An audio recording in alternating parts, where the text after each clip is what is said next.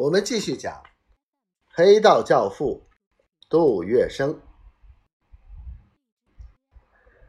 一九二六年八月二十四日，张謇病逝。不久，大达轮船公司经理鲍新斋也辞世而去。创始人的相继故去，给该公司经营上带来一定的混乱。不巧的是，以后又连逢两场灾难：一是大达轮船公司存有巨款的德记钱庄破产，大达轮船公司因此损失好几十万；二是大达轮船公司所属大升、大吉号轮船先后失火烧毁。船上旅客死伤众多，货物损失严重，都要大达轮船公司负责赔偿。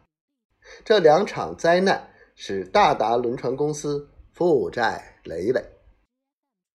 此时，原由大达轮船公司独占的航线之上，又出现了竞争对手大通轮船公司。该公司以上海滩的洪门大哥杨在田为董事长。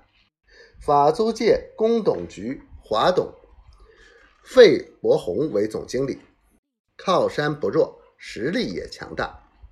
大达轮船公司早已处于风雨飘摇之中，受到这一劲敌的竞争，更是步履维艰，渐渐到了濒临倒闭的边缘。大达公司的主要债权人是镇江帮金融巨子陈光甫开设的。上海商业银行，陈光甫眼见大达风雨飘摇，朝不保夕，心里相当的着急。与此同时，通州帮的实业巨子也在为此一问题焦头烂额，不知所措。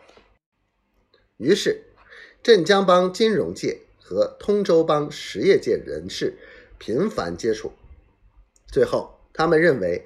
如果能找到一位通天教主、大力人士做后台，再聘一名富于魄力、精明强干的经理，也许可以死马当活马医，解除大达的危机，让他站定脚跟，起死回生。